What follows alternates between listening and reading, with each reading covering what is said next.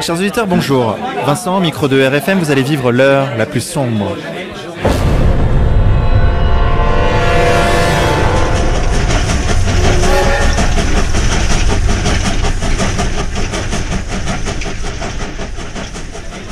Chers auditeurs, euh, je me trouve aujourd'hui au Théâtre de la Main d'Or pour euh, la séance de dédicace des éditions Contre-Culture. Je me trouve en ce moment même avec mon co-animateur Xavier de la rédaction d'Égalité et Réconciliation. Xavier, bonjour à toi. Bonjour Vincent, bonjour à tous. Alors Xavier, ce que je te propose, c'est qu'on fasse le tour des auteurs et même euh, des lecteurs de- des éditions Contre-Culture, qu'on leur pose quelques questions. C'est parti. C'est parti.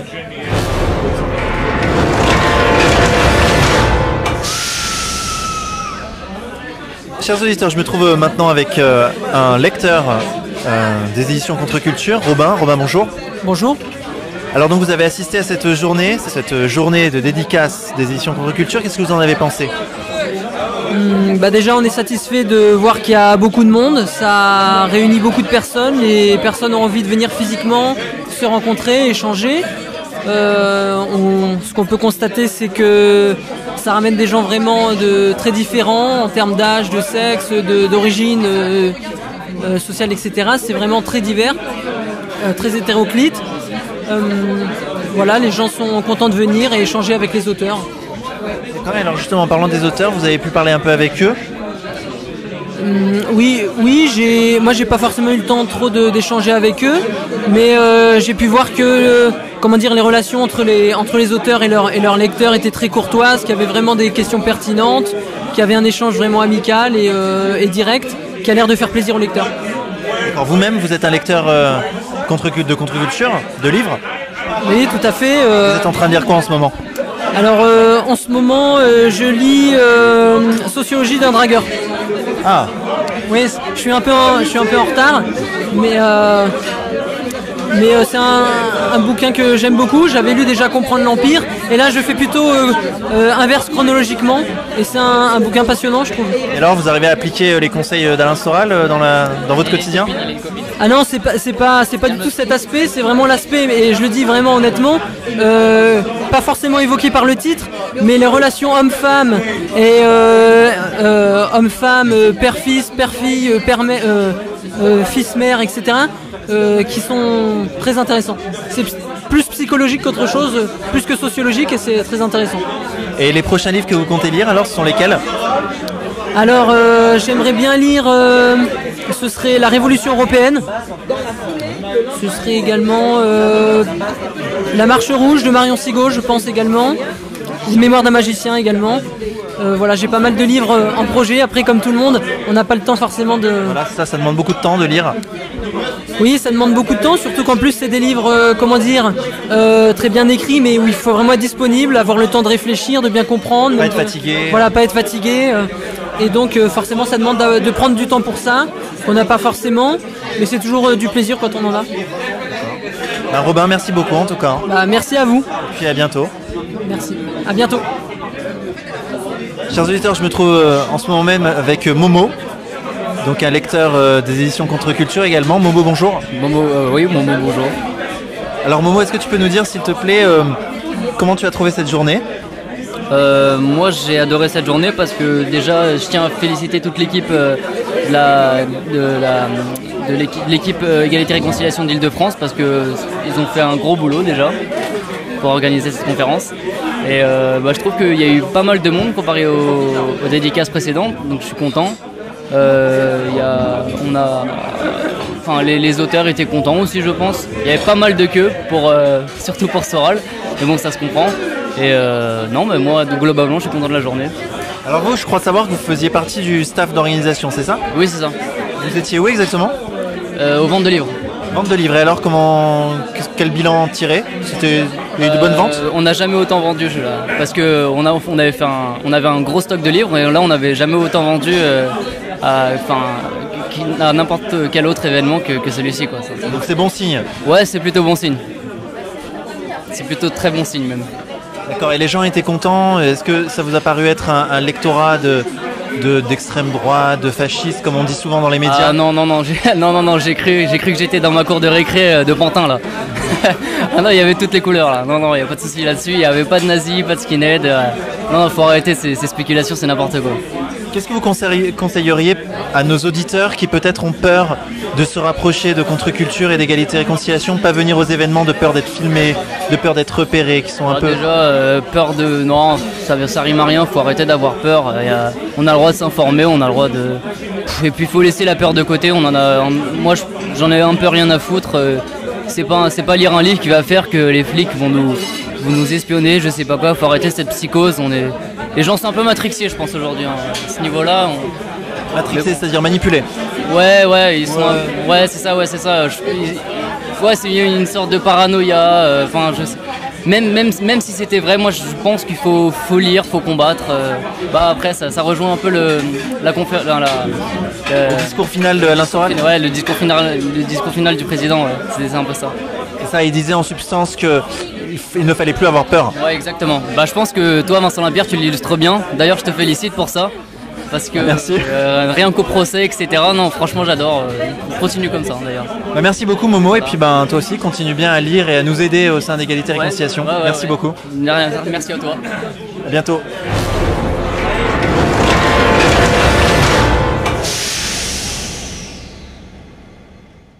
Marion Sigaud, bonsoir.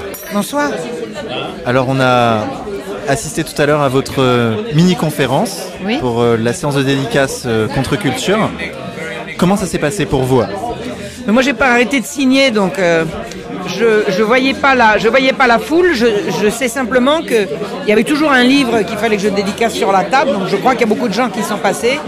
Je suis vraiment agréablement surprise. Enfin, c'est pas vraiment surprise, mais je veux dire, je vois que le le- le- l'estime que j'ai réussi à acquérir auprès du public de R se confirme et, et je suis vraiment heureuse quoi.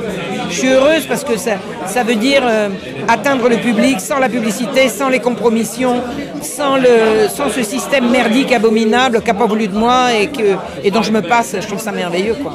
Donc éditer vos livres euh, chez la maison d'édition Contre Culture a été quelque chose de positif pour vous? Ah bah complètement. Com- Ah non, c'est mieux que positif. C'est un, c'est un- c'est un tournant dans ma vie. D'ailleurs, je vais vous faire une confidence. Quand j'ai connu ER, quand j'ai rencontré Alain et que j'ai commencé à, travailler avec l'équipe, j'ai perdu le sommeil pendant six mois. J'avais perdu l'habitude que ça marche. Je savais pas que ça pouvait marcher pour moi. J'avais une petite flamme qui me disait que ce que je faisais était bien et qu'un jour peut-être ça allait s'arranger, mais j'y croyais plus vraiment quoi. Parce qu'il faut rappeler à nos auditeurs que vous écriviez avant d'éditer chez Contre Culture. Ah mais j'ai écrit pendant 30 ans moi. Je trouvais toujours des éditeurs parce que j'écris bien et que j'avais des sujets intéressants, mais j'étais jamais relayé. Et un auteur qui n'est pas relayé, c'est un auteur qui trouve pas ses lecteurs. Un auteur qui trouve pas ses lecteurs, c'est un auteur qui s'enfonce, qui sombre, qui. J'ai jamais sombré parce que je pense que j'étais plus forte que ça. Puis je pense que j'ai une espèce de niaque et d'amour de, la vie qui a été plus fort. Mais euh, vraiment, quand j'ai rencontré, euh, quand j'ai contacté Alain, parce que c'est moi qui l'ai contacté, 15 jours avant, j'ai cru que c'était foutu, quoi, que j'avais raté ma vie. Je crois que non. Je crois que non. Et là, donc euh, la maison d'édition Contre Culture réédite l'un de vos ouvrages, Voilà, c'est La très- Marche Rouge, Oui. qui est le dernier donc en date sorti, Oui. mais pas le dernier que vous ayez écrit. Non. Le dernier livre que j'avais écrit euh, au moment où j'ai rencontré Alain, c'était euh, aux éditions de Bourgogne, Le mystère du tableau de David, qui est devenu La mort du roi et les secrets de Saint-Fargeau. Mais pour celui-là comme pour les autres, jamais, jamais, jamais, jamais la presse ne m'a relayé. Et quand vous arrivez chez un éditeur que vous dites, voilà, j'ai écrit 5 livres, 6 livres, 7 livres, 8 livres, on n'a jamais entendu parler de vous, non, bon, bah, il dit elle est maudite et puis on passe à autre chose. Donc j'étais dans une spirale descendante, j'étais comme aspiré vers, le, vers la catastrophe, quoi. Et, euh, et, et voilà, c'est. Alors pour parler rapidement de la, de la Marche Rouge, donc vous parlez dans ce livre euh, de l'affaire du siècle, ce que vous appelez l'affaire du siècle, Ah oui, c'est-à-dire oui. le, le trafic d'enfants auquel se livrait l'hôpital général créé sous Louis XIV. Est-ce que vous pouvez, s'il vous plaît, pour nos auditeurs, rappeler euh, euh, rapidement, résumer votre livre, votre pensée? Il y a deux choses qu'il faut comprendre.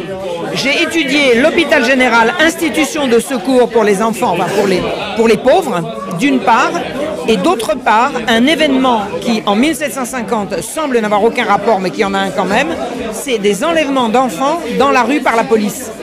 Il n'y avait a priori pas de rapport entre des enlèvements d'enfants dans la rue par la police et une institution de secours des pauvres qui, au moment, au mi-temps du siècle, à peu près à la même période, se met en grève et refuse d'obéir au roi. Les directeurs de cette institution, qui sont des magistrats, décident un jour, par, euh, euh, désobéissance au roi, de, faire la grève, d'arrêter les donations. De, enfin, je veux dire, il était à un moment donné question de fermer l'établissement. Donc l'affaire du siècle, c'était cette grève des magistrats qui est allée jusqu'à faire grève de la justice. Pourquoi? Parce que le roi avait nommé l'archevêque de Paris pour aller regarder ce qui se passait à l'hôpital. Donc le roi qui est, qui est informé de plaintes pour des malversations et des violences à l'hôpital demande à l'archevêque de Paris, qui est siège de droit, d'aller voir ce qui se passe et la magistrature se met en grève. Et les donateurs qui envoient de l'argent pour l'institution arrêtent d'en envoyer. C'est monstrueux, qu'est-ce que ça cache? Qu'est-ce que ça cache? Et au même moment, on enlève des enfants dans les rues. C'est une histoire in- invraisemblable que bien sûr personne n'est allé étudier comme je l'ai fait parce que les gens n'en avaient pas l'intuition, et puis parce que beaucoup de gens ont suivi ce que disait Voltaire. Voltaire, disait c'était des fanatiques, bah, évidemment. Quand Voltaire dit quelque chose, Voltaire, il dit c'était un archevêque fanatique qui voulait aller empêcher des braves magistrats de faire leur travail. Michelet a repris, Michelet, qui est un menteur patenté, a dit... euh, euh, la magistrature faisait bien son travail et le roi a voulu donner tout ça aux prêtres et à l'église et tout. C'est complètement faux.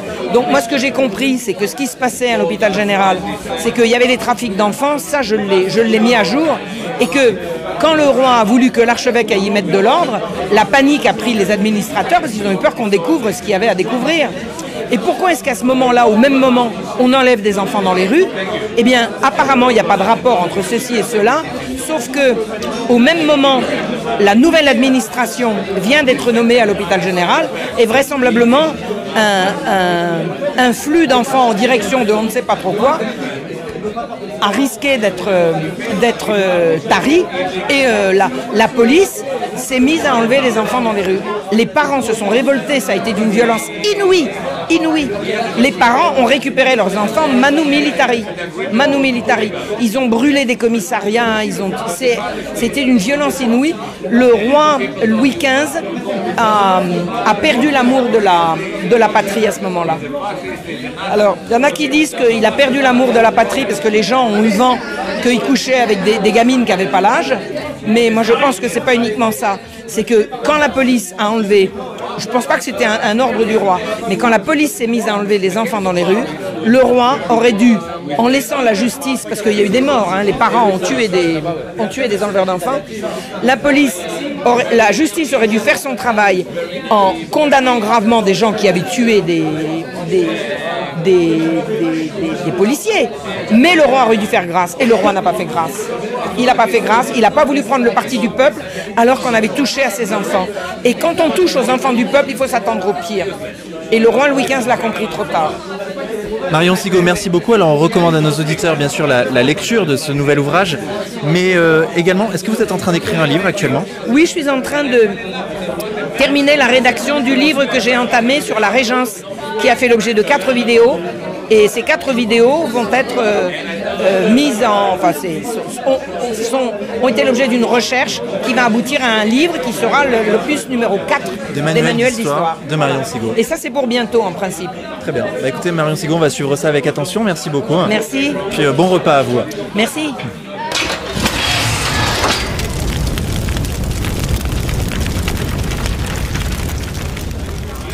Chers auditeurs, je me trouve actuellement avec Alimoudine Ousmani, un journaliste suisse qui travaille pour euh, donc un journal qu'il a lui-même créé, la Pravda, c'est ça? Alors, euh, c'est Joseph Navratil qui a créé la Pravda.ch et, et je me suis associé à lui, oui. D'accord. Et euh, euh, alors Alimoudine, vous avez écrit un ouvrage avec Gila Tatsmon, enfin c'est une interview, c'est ça? Un entretien que vous avez eu avec Gila Tatsmon. C'est du tribalisme à l'universel, euh, disponible euh, sur le site contreculture.com. Est-ce que vous pouvez s'il vous plaît nous résumer un peu votre relation avec euh, Gilad, puisqu'il est aujourd'hui présent pour la séance de dédicace d'édition Contre-Culture Votre relation avec lui, comment ça s'est passé? Comment vous avez travaillé avec lui? Alors, J'ai toujours beaucoup de plaisir à voir Gilad. Donc, je l'ai découvert grâce à, ER, à Alain Soral, qui, a, tout de suite décelé euh, son talent d'analyse. Et euh, donc une fois, Gilad Asmon est venu à Genève donner une conférence et j'ai publié deux entretiens avec lui sur égalité et réconciliation. Et je me suis dit que ça, pourrait être on pourrait prolonger son travail de réflexion euh, en, faisant un livre avec lui, en, faisant plusieurs entretiens euh, euh, en une année. Et il a tout de suite accepté, de même que Contre-Culture. Donc c'est le résultat d'un an de travail avec, avec Gilad. D'accord. Et donc ça a donné lieu à un livre dans lequel Gilad critique avec beaucoup de virulence le communautarisme juif. C'est ça, vous-même vous l'interrogez à ce sujet à plusieurs reprises. Est-ce que vous pouvez s'il vous plaît nous résumer en quelques mots la pensée euh, de Gilad Atzmon à ce sujet précisément Alors on a traité plusieurs sujets, notamment la, Palestine, et moi je, trouvais intéressant de, l'interroger sur euh, euh, quelques faits divers qui, sont survenus en France, notamment la persécution par un certain lobby de, Dieudonné et d'Alain Soral. Et on a grâce à Gilad, on a un regard extérieur euh, sur, et on arrive à mettre un, visage à cette persécution. On, comprend pourquoi euh, et de quelle manière le, lobby juif fonctionne. Vous, en tant que journaliste suisse, comment vous voyez les choses? Comment vous percevez ces persécutions dont vous parlez justement? Est-ce qu'en Suisse, c'est pire? Est-ce que vous avez en tant que démocratie directe, théoriquement, vous avez plus de moyens de, lutter contre. Expliquez-nous un peu euh, votre vision des choses en tant que Suisse. Alors je dirais pas que c'est pire. En Suisse, euh, il y a un lobby qui s'appelle la CICAD, euh, qui en gros fait un peu le même boulot que le CRIF, mais ils n'ont pas autant de moyens. je dirais qu'ils ne sont pas encore infiltrés au cœur du pouvoir. En, France, le, CRIF est totalement lié au gouvernement français successif, tandis qu'en Suisse, c'est un pouvoir plus décentralisé. Euh, les choses sont un peu plus apaisées en Suisse. Évidemment, ce lobby, la CICAD, euh, agit quand euh, Dieudonné donne des spectacles en Suisse, alors il est là. Vous-même, vous êtes victime de persécution d'une certaine manière ou pas? Pas encore bah, Écoutez, euh, la, CICAD, euh, je travaille pour un. Enfin, j'écris parfois dans un journal qui s'appelle le GHI et je sais de sources sûres que euh, la, la, CICAD a appelé mon employeur pour pour dire qu'elle ne répondrait pas à mes interviews euh, à cause de mon travail euh, soi-disant militant. Le fait que je, puisse continuer à publier dans le GHI montre que le lobby pro-israélien n'est pas aussi fort qu'en France, parce qu'en France, je pense que j'aurais été interdit de, publication. D'accord. Alimoudine Ousmani, on rappelle à nos auditeurs donc, que vous avez écrit un ouvrage euh, du tribalisme à l'universel. Donc c'était un entretien avec Gila Tatsman. On vous souhaite beaucoup de courage pour la suite, notamment euh, dans votre travail de journaliste en Suisse. On espère que la situation ne va pas se dégrader. Merci beaucoup d'être venu aujourd'hui au Théâtre de la Main d'Or pour cette séance de dédicace. Et puis euh, bonne chance à vous. Bah, je vous remercie. Alors.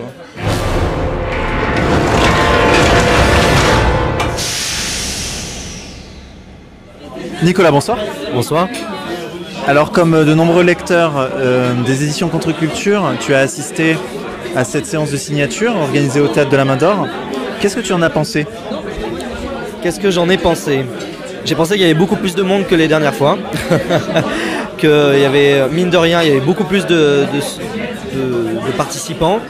Ce qui est assez étonnant parce que euh, on a passé le, gros coup de pub, malgré eux, hein, des médias euh, lors de l'affaire Dieudonné où on a beaucoup entendu parler de Sora, il y avait eu des, reportages sur Canal+, etc. Et on se souvient d'un à l'époque en tout cas d'un afflux assez énorme de personnes parce que mine de rien ça avait fait de la pub. Même si c'était pour dénigrer le mouvement hein, ça avait quand même fait de la, pub. Et là on est passé euh, moi je remarque ça hein, depuis plusieurs mois euh, presque peut-être un an maintenant si on étire sur une, euh, une, mise au silence dans les médias. Enfin il y a un vrai silence sur, le, sur la mouvance égalité et réconciliation sur Alain Soral. Donc malgré ce silence de temps en temps un article un petit article pour dire Alain Soral au fait il s'est fait condamner, euh, mais, juste des petits articles comme ça, plus, de vraies enquêtes, etc. Il y en a beaucoup moins. On est passé sur les moments street press et tout, ça fait plusieurs mois que c'est fini. Bah, malgré ça, et ben, euh, énormément de monde à la, séance de dédicace, euh, une, queue sans fin euh, pour, les dédicaces des livres d'Alain Soral. Donc mine de rien, une popularité bah, en fait qui est toujours là. Qui est, alors je ne sais pas, je suis pas assez, je suis pas assez en retrait, enfin j'ai pas assez de recul pour voir si elle grandit ou si elle recule, mais en tout cas euh, toujours présente. Donc euh, ça fait plaisir et, et on voit que le, le mouvement ne, ne dégonfle pas, quoi, loin de là.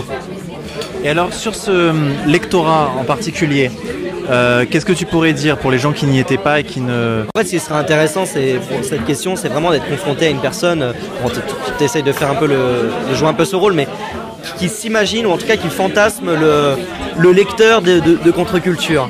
C'est-à-dire la personne qui va acheter euh, la question juive de Karl Marx, qui va acheter euh, le bouquin de Bardèche sur euh, Nuremberg, et cette personne-là, physiquement, à quoi elle ressemble. Il y a beaucoup de gens, effectivement, j'en rencontre dans mon, quotidien, et qui fantasment sur le gars un peu replié sur lui-même, qui a découvert Alain Soral sur Internet, et qui, devient fou, et qui se met à détester les juifs. En fait, on se rend compte que c'est un sujet, euh, mine de rien, euh, qui est toujours euh, dont on peut parler librement avec les lecteurs de contre-culture, mais qui revient pas tout le temps. C'est des gens qui sont intéressés en fait de partout, partout, par le contexte po- géopolitique global, bien entendu. Souvent, ils accèdent à contre-culture et à, égalité et réconciliation, de façon plus générale, par des questions euh, d'ordre politique. Mais c'est des gens aussi qui s'intéressent euh, à l'histoire, qui viennent voir les bouquins de Marion Sigaud, euh, aux, questions, à des questions euh, scientifiques, de transhumanisme, anthropologique avec Lucien Cerise, ou des questions même d'ordre sanitaire, euh, Claire Sévrac, euh, de culture, de, bien-être, avec des bouquins sur, euh, l'agriculture rurale. Enfin, il y a vraiment une multitude de sujets.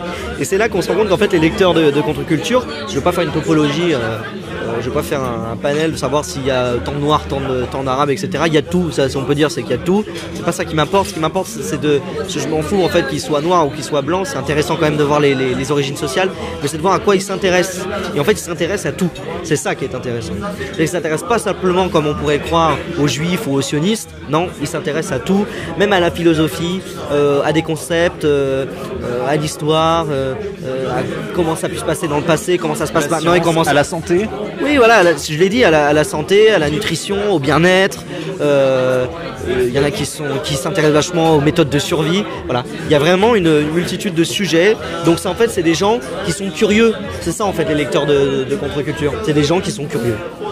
Et toi-même, Nicolas, tu lis des livres, euh, j'imagine. Euh, Qu'est-ce que tu lis en ce moment? En ce moment, alors moi j'ai- j'ai- je suis un assez mauvais élève parce que euh, j'ai beaucoup de bouquins contre culture, mais je les lis pas forcément. je lis pas mal de livres à côté euh, parce que j'élargis, mais ça rentre en condition. En ce moment, je lis un bouquin sur le siège de, Leningra- de Leningrad, En fait- de 41 à 42. C'est-à-dire que toi, c'est un geste plus pour soutenir. Oui, oui, non mais j'en ai lu. Hein. J'ai lu bien évidemment des livres contre culture. J'ai lu pas mal de livres de Marion Sigaud. J'ai lu bien sûr beaucoup de livres d'Alain Soral. J'ai lu, euh, lu des livres aussi euh, qui sont pas qui sont chez Contre-Culture, mais je les ai lus dans d'autres éditions. En fait, ce qui est, ce qui est intéressant chez Contre-Culture, euh, c'est la, la diversité. Donc, je peux m'intéresser à tout. En fait, ce c'est ça qui est génial à Contre-Culture, c'est qu'on on peut, on peut, on peut lire sur tous les sujets. La, ligne de, de la maison d'édition, c'est quand même le, le- la recherche de la vérité, quoi. De, au moins un peu ce qu'on nous cache, ce qui est méconnu, euh, mais sur tous les sujets. Donc, euh, je lis en fait un peu de tout chez Contre-Culture. Je peux passer euh, effectivement d'un Marion Sigaud à, un Ezra Pound parce qu'il y a aussi des, il y a aussi des auteurs, des grands auteurs du passé, assez méconnus, hein, mais à du Bardèche, du Georges Sorel. On peut vraiment, peut vraiment aller, aller loin, quoi. Et du Marx, et que la question juive, il y a plein de choses. Bah, Nicolas, merci beaucoup. Je laisse poursuivre ta soirée. Bah, merci à toi et puis euh, longue vie à eux.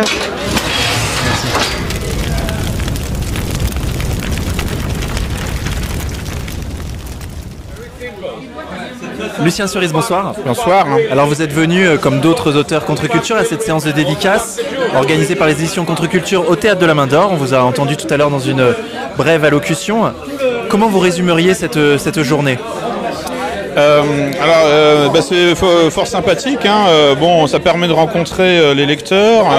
Euh, Enfin, parfois ils n'ont pas lu le bouquin, mais bon, peu importe. Enfin, je veux dire, si- s'ils l'achètent pour le faire dédicacer, c'est qu'a priori il y a un intérêt. Euh, et bon, c'est à la je préfère rencontrer les lecteurs euh, directement comme ça autour d'une table euh, pendant que je, enfin que je signe, euh, enfin je fais une dédicace, parce que bon, je suis en contact direct avec ce que pensent les gens. Euh, c'est vrai que bon, dans les conférences ou les Enfin, les, euh, les choses un petit peu générales quand on est sur une scène euh, face à un public. Bon, euh, on parle, on a l'impression de parler à un mur ou de parler dans le, vide, enfin d'envoyer une bouteille à la mer, parce que bon, les gens réagissent pas directement, ou alors bon, il y a des questions hein, évidemment toujours, mais c'est toujours, on n'a pas le, rapport à la, finalement, à la problématique des gens. Enfin, un rapport direct à la problématique des gens. Or bon, il se trouve que bon, moi, j'ai rien à dire hein, personnellement. Plus, euh, j'ai plus une mentalité de consultant, quoi. C'est-à-dire que bon, vous avez un problème, j'ai votre solution, quoi. Et je suis pas vraiment dans le, dans la harangue euh, euh, d'une foule. euh, Enfin, je suis, c'est, pas ma manière de fonctionner. Donc toutes les situations de, de conférences ou de, un peu sur, comme ça, où je m'a- m'adresse à un public. Hein, c'est pas que je suis mal à l'aise ou que je suis timide, c'est pas ça, c'est que euh, spontanément, euh, j'ai du mal en fait à me euh, savoir ce que les gens, ce que ce que les gens veulent, ce que veut le public. Or, quand on est dans une relation comme ça individualisée avec des, lecteurs de votre livre ou un public qui avec lequel vous pouvez parler, eh bien là, on est dans une relation concrète hein. et on peut avoir une discussion, à mon avis, plus intéressante. Donc je suis toujours très content de faire des signatures de livres, euh, plus content de faire des signatures de livres que de faire des conférences par exemple. Euh, parce que bon là j'ai 50 personnes devant moi, bon et je dois essayer de trouver une moyenne euh, et j'ai toujours l'impression d'échouer.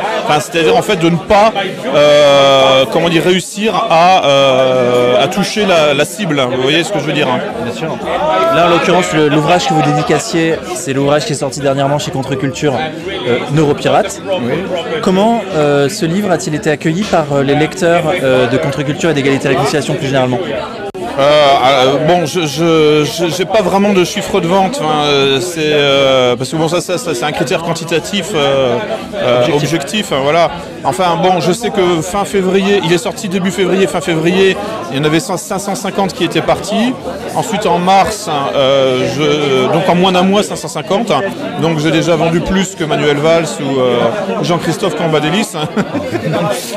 Et euh, ensuite, euh, en mars, j'ai appris qu'il y avait un deuxième tirage prévu. Donc ça veut dire que, comme le premier tirage était de 1000 exemplaires, donc ça veut dire que 1000 exemplaires étaient partis en mars. Et apparemment, donc bon, bah, ça continue quoi. Euh, bon, euh, donc là, pour ce qui est des chiffres de vente, euh, c'est tout à fait correct et même enviable. Et puis ensuite, bon, bah, les retours que j'ai justement autour d'une table, que ce soit la librairie Facta ou aujourd'hui au Théâtre de la Main d'Or, sont effectivement, comment dire, chaleureux et, très très sympathiques. hein, et, voilà, donc c'est vrai que bon, euh, pour ce livre-là, je, joue le jeu un peu hein, de la médiatisation ou du moins de ce que je n'avais pas fait pour d'autres livres, hein, soit parce que euh, je ne voulais pas. Hein, pour gouverner par le chaos, bon, je- je- j'estimais que bon, je, comptais sur le bouche à oreille, hein, mais le- pour que ça se vende, mais le, bouche à oreille euh, euh, n'est jamais suffisant. hein. Il faut à un moment ou à un autre euh, s'avancer dans la lumière. Mais bon, euh, comme euh, c'est pour ce qui est pour gou- gouverner par le chaos, c'était combiné avec la, le côté euh, hommage au comité invisible aussi, donc euh, rester dans l'invisibilité. Bon, j'avais plusieurs raisons pour euh, ne pas assumer euh, de campagne promotionnelle. Bon là, euh, j'ai décidé finalement, euh, comme le bouche à oreille ne marche pas, bon bah c'est tout. Voilà, j'ai là je joue le jeu, hein, effectivement des, signatures et des conférences. Voilà, et, bon, bah, les retours des lecteurs sont tout à fait effectivement intéressants, quoi, parce que qu'est-ce qu'on me dit, c'est que j'arrive bien à vulgariser les choses. hein. C'est ça, c'est un livre qui est didactique, bien écrit. Et euh, c'est moi ce que j'ai entendu hein, des retours des lecteurs. Alors j'avais une question à vous poser à ce propos, ou plus largement. Est-ce que selon vous, euh, Contre-Culture, les livres édités par Contre-Culture et Égalité et Réconciliation représentent euh, l'antidote, le, le contrepoison dans cette société à la dérive? Ou comme vous diriez-vous, euh, l'antivirus? Euh, oui, bah, c'est euh, bon. euh, de toute façon, bon, voyons les chiffres de vente. hein, je veux dire, les, maisons d'édition s'intéressent hein, à contre-culture. Précisément parce que contre-culture vend beaucoup. Si ça vend beaucoup, c'est parce que ça trouve un, lectorat, parce qu'il y a un écho. hein, le, ce qui est, ce que contre-culture publie, bah, correspond à une attente. hein. Voilà, c'est mécanique. hein, je veux dire, euh, si euh, Contre-Culture ne répondait pas à une attente, Contre-Culture ne vendrait rien. Voilà, c'est aussi simple que ça. Euh, donc, bon, des, grosses boîtes comme Flammarion ou Gallimard vendent peu aujourd'hui. Vendent pas rien, mais bon, parce qu'il y a aussi, ils ont des réseaux. Mais quand on regarde les chiffres de vente, hein, c'est quand même c'est faiblard par rapport à la surface médiatique dont ils disposent et par rapport à la réputation. hein. Bon là, avec une, réputation, euh, je dirais, euh, enfin euh, assez merdique, enfin contre-culture arrive à vendre plus que certaines grosses boîtes euh, qui sont dans la place depuis euh, des dizaines d'années. Voilà, donc bon, c'est bien la preuve que ça répond à une vraie attente du public sur les contenus, sur le, ce qui est dit, hein, le fond, hein, et pas seulement la forme. Parce que, bon, euh, voilà, c'est un peu la, la- la perception que j'ai. euh. Et dites-nous, Lucien Cerise, est-ce que vous avez un livre en préparation actuellement? Oui. Est-ce que vous pouvez nous, nous en parler ou est-ce que ça reste euh, encore un projet euh, confidentiel? Oh bah je comment dire en faisant des recherches sur euh, l'Euromaïdan, donc le, le- le coup d'État en Ukraine, bon j'ai trouvé en plus pas mal d'informations euh, que j'ai archivées sur l'OTAN, hein, euh, sur euh, sur d'autres sujets annexes, etc. Enfin tournant autour des révolutions colorées, enfin des notions, enfin de, oui, enfin des, concepts de révolution colorée, enfin et puis de- des événements dites révolution, dits révolution colorée, la guerre hybride, hein, qui est la nouvelle forme de guerre lancée par l'OTAN. Et donc La guerre hybride, en quelques mots, si vous pouviez nous... c'est la- la- en fait c'est la guerre par des moyens autres que euh, conventionnels. C'est-à-dire en fait c'est la guerre dans tous les domaines. C'est la donc la guerre. Enfin, c'est une combinaison. Par exemple, ce que l'OTAN fait par rapport euh, à, à la Russie ou à l'Eurasie, c'est ça. C'est-à-dire que c'est une attaque euh, en full spectrum, comme diraient les Américains. C'est en fait c'est tout le panel, hein, tout le spectre hein, des champs sociaux, ou socio-économiques hein, qui sont attaqués. Donc il y a du paramilitaire, il y a du militaire conventionnel hein, aussi, mais bon qui pour l'instant n'est pas encore trop utilisé, parce que sinon après c'est une déclaration de guerre officielle. Donc là, en fait, la guerre hybride, c'est une manière de faire la guerre euh, de façon indirecte. Donc, on utilise les, moyens conventionnels pour faire peur. hein. donc, euh, bon, euh, on, poste, euh, on prépositionne des troupes. Par exemple, bon, l'OTAN prépositionne des troupes aux frontières de la Russie. Hein, histoire de, la mettre sous pression, mais euh, et envoie aussi des bateaux ou des sous-marins euh, dans le Pacifique, hein, au plus près de la Chine. Voilà, tout ça pour exercer une pression psychologique. hein. Et ensuite, en revanche, on attaque là directement avec les paramilitaires, euh, les néo-nazis en Ukraine, euh, les djihadistes en Syrie, par exemple, et qui, en plus se rencontrent et se sont combinés, quoi. Et puis aussi donc les sanctions économiques, euh, et puis le soft power, hein, donc la guerre culturelle. Voilà, donc c'est en fait hein, une, euh, une attaque euh, dans tous les domaines de l'existence.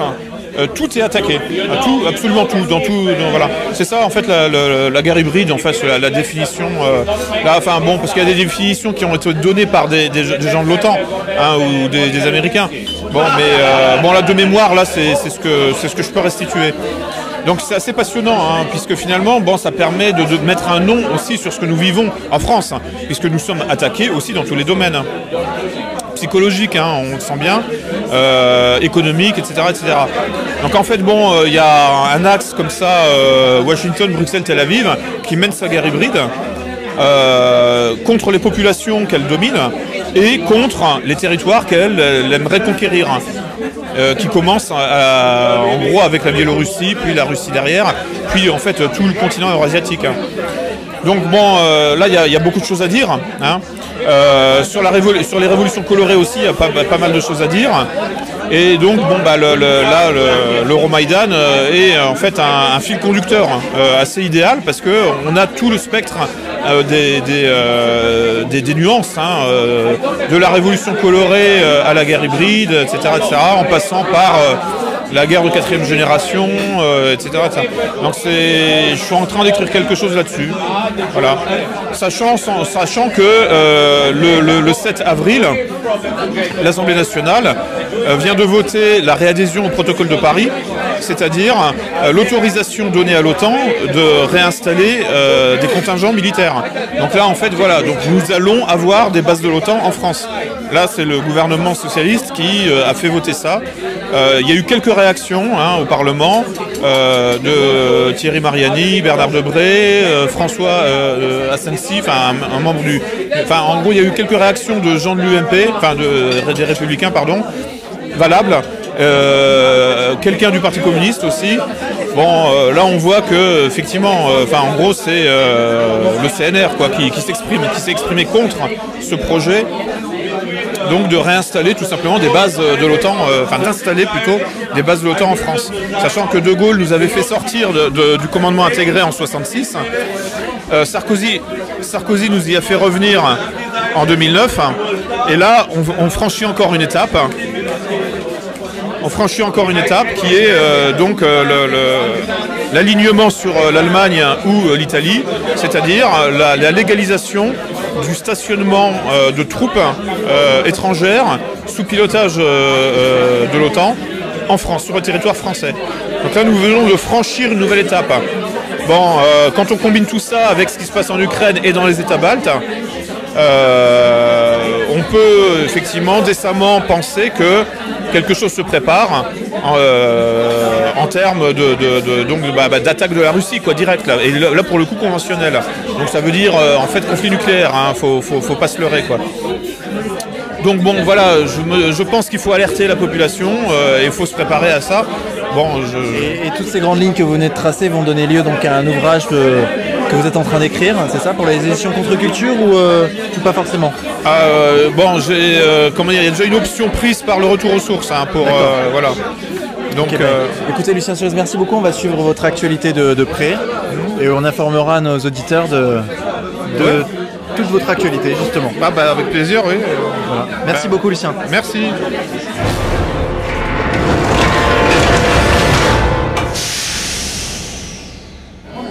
Quentin Marie, bonsoir. Bonsoir. Alors tu as assisté tout à l'heure à, à la séance de dédicace des auteurs contre culture. Comment tu as trouvé la, la journée? Euh, très bien, très rempli. Il y avait beaucoup de monde. Euh, c'est assez, assez rare qu'on fasse autant, autant de personnes. Ça s'est très bien passé. L'organisation s'est très bien, très bien déroulée. Je crois que tu avais un mot à faire passer à l'équipe euh, orga- d'organisation de... Oui, je voulais, je voulais remercier euh, déjà toute la section Île-de-France euh, qui a fait un travail formidable. Je voudrais remercier Jean-Marie, le chef de la section Île-de-France, qui a, qui a bien organisé l'événement et qui s'est très bien passé encore une fois. Je voudrais remercier euh, François-Xavier, le chef du pôle Action Propagande, qui, qui, qui a vraiment motivé ses troupes et encore une fois qui ont bien bossé. Et je voudrais remercier encore une fois le président Alain Soral euh, qui était là euh, et, qui nous, et qui nous soutient et qu'on soutient euh, de tout cœur, inconditionnellement. Voilà. Si tu avais un mot à faire passer aux auditeurs de RFM, qu'est-ce que tu dirais? Je dirais euh, qu'on a un message simple. C'est euh, lisez des livres, faites pousser vos carottes et faites des choses au lieu de les dire. Voilà, très simplement. Quentin Marie, merci beaucoup. Je t'en prie. Bonne soirée à toi. Bonne soirée. Claire Séverac, bonsoir. Bonsoir. Alors vous avez présenté euh, votre livre aujourd'hui à la séance de dédicace des éditions Contre-Culture. Comment s'est passée cette journée? Euh, ben, super parce que je trouve que c'est vraiment important d'avoir euh, un dialogue avec les gens. C'était pas une conférence, c'était un dialogue ouvert avec les gens qui étaient là et qui posaient des questions. Euh, moi, j'ai étudié euh, pendant trois ans mon l'enquête sur mon dernier bouquin et, là, c'était les questions spontanées des gens et ça permet de, de répondre et je trouve ça très important. Donc votre livre Guerre secrète contre les peuples, je rappelle, disponible aux éditions Contre-Culture. Euh, quel accueil a eu votre livre auprès du public euh, Contre-Culture quels, quels échanges vous avez avec Alors, euh, euh, bah, contre-culture, c'est déjà la crème parce que c'est pas pour passer de la pommade, mais ce sont des gens qui sont déjà au courant de beaucoup de choses, donc on n'est pas obligé de start it from scratch, comme on dit en anglais, de commencer euh, tout au début. Ils sont déjà au courant de beaucoup de choses, donc euh, euh, ça permet de, de lancer le débat à un niveau un petit peu plus haut. Euh, mais ouais, c'est très agréable parce que oui, l'accueil a été bon parce que euh, ils sont au courant déjà de plein de choses qu'ils peuvent voir, euh, qui, dont ils sont conscients. Et, et mon enquête de trois ans m'a permis de leur donner des réponses aux phénomènes qu'ils voient et, et dont ils sont conscients. D'accord. Et donc vous avez signé euh, des ouvrages. Ouais. Vous avez eu un bon contact avec euh, les. Toujours un bon accueil? Bah oui, bien sûr, parce que c'est très amical et c'est très, ce sont des gens qui sont en recherche et qui sont amis, ce sont des, des camarades. C'est-à-dire exactement à l'opposé de l'image que, veut donner, que veulent donner les médias euh, aux, lecteurs de, de l'édition Contre-Culture. Ouais, mais est-ce que c'est important? Enfin, je veux dire, à partir du moment où on dit autre chose que le politiquement correct, c'est-à-dire les mensonges éhontés euh, des cartels et des pouvoirs dans ce pays, j'ai honte d'être française. Dieu merci, je suis basque. Mais euh, je veux dire, c'est une honte. Dès qu'on essaye de... Normalement, la science, c'est justement le fait de remettre en question continuellement tout. Et là, on, vit maintenant, euh, depuis quelque temps, dans un pays où on ne peut plus rien remettre en question. Sinon, on est... euh, euh, alors, dans l'ordre, on est complotiste, ensuite on est antisémite, ensuite on est fasciste, et ensuite, éventuellement, islamophobe et homophobe. Même si on parle des vaccins ou si on parle du climat. Donc, personnellement, je n'ai plus rien à foutre de ce qu'on peut dire. Je pense que la recherche de la vérité, c'est ce qui devrait nous occuper tous humains. Sauf que les gens qui sont au pouvoir sont des gens qui en croquent et qui n'en ont rien à faire de notre, contrairement à ce qu'ils disent. hein. Parce qu'ils viennent tous à la télé, ils veulent tous être candidats, pas par ambition personnelle, hein, juste parce qu'ils voient les Français qui souffrent. Mais les Français qui souffrent souffriraient moins si on leur disait la vérité. Alors disons-le, euh, Claire Sévrac, votre livre Guerre secrète contre les peuples a connu quand même un, franc succès. Est-ce que vous êtes en train de préparer un, autre euh, ouvrage? Non, parce que pour parler très poliment, je n'ai chié pendant trois ans et euh, là j'assure les conférences et chaque conférence est différente donc c'est un travail encore euh, perpétuel. Mais là pour écrire, je pense qu'il faut avoir faim, il faut avoir un sujet où on a envie d'aller jusqu'au bout et on ne sait pas, quand on s'engage dans l'écriture d'un truc, on ne sait pas si ça va durer six mois, un an, trois ans. Et euh, là, j'ai, vraiment beaucoup, beaucoup travaillé, beaucoup, beaucoup peiné. euh, parce que ce qu'on prend, euh, ce, qu'on, dit aux gens quand on les voit pendant une heure en, intérieur, enfin, en, en conférence, euh, c'est une synthèse de ce qu'on a appris. Mais déjà, on l'a reçu, il faut être capable de le recevoir. Et c'est extrêmement dur ce qu'on apprend sur ce qui sont, ce qu'on est en train de nous faire. Et donc, c'est, c'est dur à encaisser, hein, quand même quand on écrit.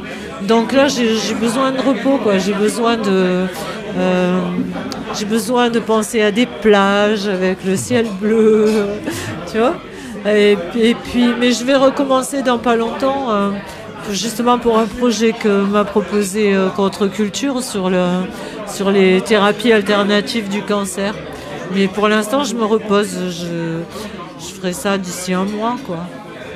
J'aurai de nouveau faim d'écrire. Eh bien écoutez, Claire Sévrac, on va, on va suivre ça avec beaucoup d'intérêt. Ben, merci à vous et merci à tous parce que c'est aussi important quand on a fait un travail d'être soutenu et qu'il y ait des gens qui aient des couilles dans ce pays euh, et qui, qui, ne, qui ne soient pas assujettis au politiquement correct.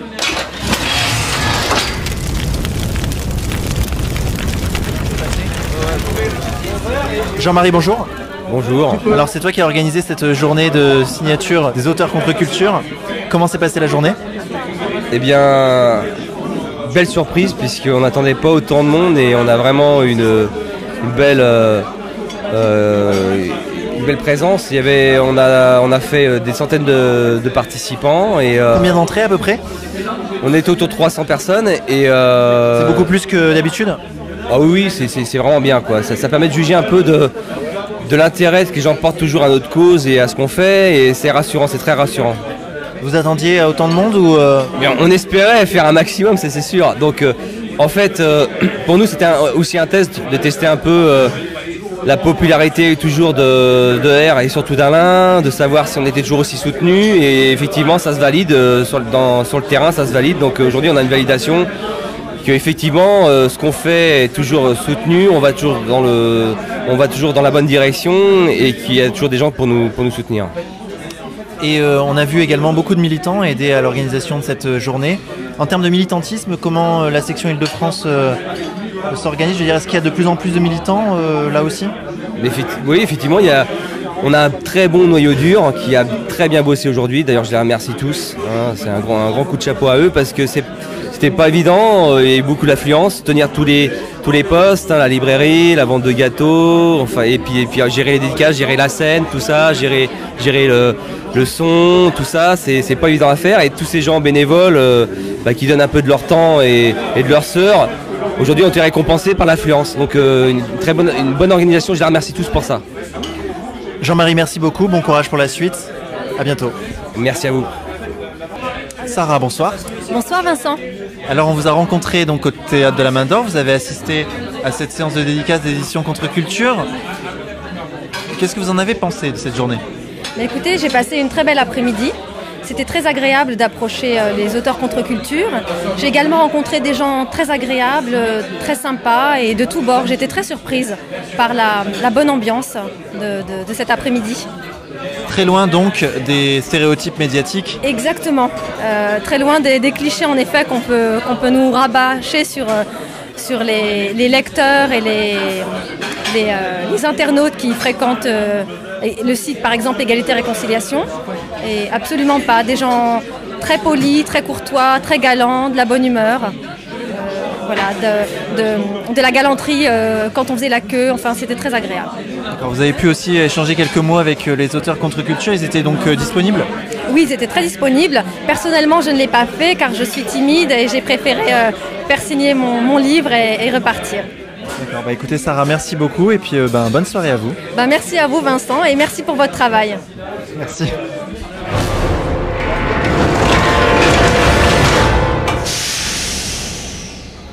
Alain Soral, bonjour. Bonsoir. Bonsoir.